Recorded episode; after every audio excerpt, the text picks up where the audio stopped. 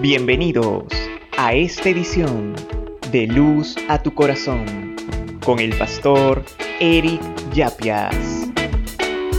Hay temporadas en que miramos y miramos el reloj y lo sabemos. El tiempo está corriendo, no solo en esas agujas del reloj, sino también en nuestros corazones. ¿Por qué casi siempre interpretamos los retrasos como puertas cerradas? ¿Por qué en esos lugares intermedios casi siempre tendemos a tomar el lugar de Dios? Hola, soy Eric y esto es Luz a tu corazón.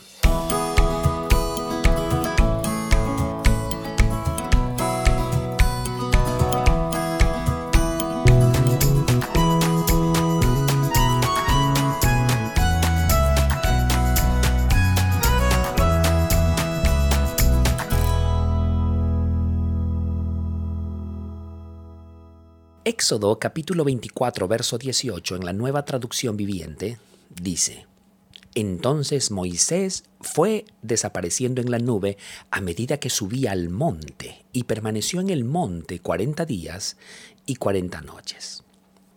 Moisés está en medio de esa nube experimentando la presencia incomparable de Dios. Pero desde el otro lado, para el resto del pueblo, las cosas se veían diferentes. Los días pasaban y se sentían cada vez más comunes, más lentos y sin gloria. Y entonces comenzaron a mirar el reloj y el corazón de ellos comenzó a inquietarse. Tal vez Dios se olvidó de nosotros. Tal vez al final no hay dirección ni esperanza prometida. Tal vez nunca llegaremos. Sí, Moisés la está pasando bien, la está pasando genial. Tal vez pensaron ellos, pero nosotros qué? ¿Para cuándo? Entonces el pueblo dijo, hagamos algo para reemplazar a Dios. Hagamos algo para satisfacer esta preocupación y este vacío del corazón. Y entonces construyeron un becerro de oro. Éxodo capítulo 32, verso 1, en la nueva traducción viviente, dice, Cuando los israelitas vieron que Moisés tardaba tanto en bajar del monte, se juntaron alrededor de Aarón y le dijeron, Vamos, haznos dioses que puedan guiarnos. No sabemos qué le ha sucedido a ese tipo Moisés, el que nos trajo aquí desde la tierra de Egipto. Sabe, me he dado cuenta que más allá del tiempo que lleve en mi viaje y peregrinación con Dios, el enemigo de mi alma siempre buscará la manera de que escuche esa profunda voz en mi cabeza al final del día. Me dirá que confiar en Dios es un esfuerzo desperdiciado, que al final no soy tan amado. Tal vez se olvidó de ti, me susurrará. Y como los tiempos no resultan como lo esperamos, a veces buscamos maneras de llenar ese vacío que solo puede llenarse con el amor y la protección de Dios. Es que somos una generación de gente cansada, que anhela ver evidencias, por lo tanto, pretendemos guardar nuestro corazón de la decepción poniendo nuestra esperanza en lo que suponemos que podemos controlar.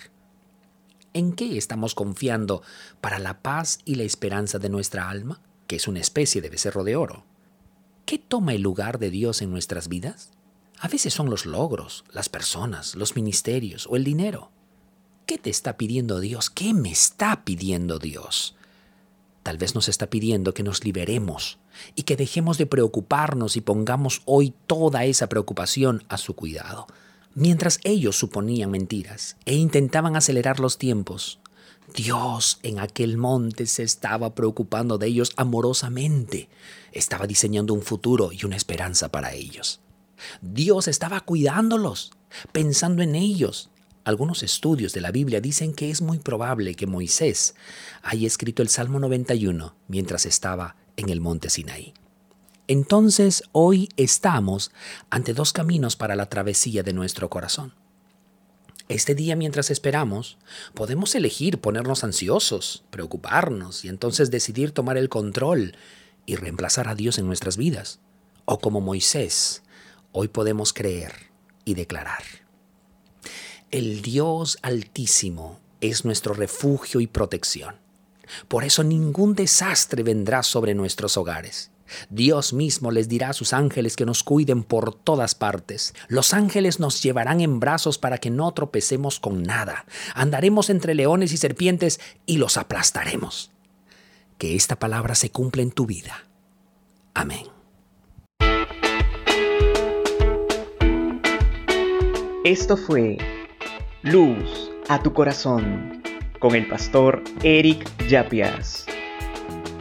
Sintoniza una edición similar la próxima semana y recuerda, estamos llamados a resplandecer.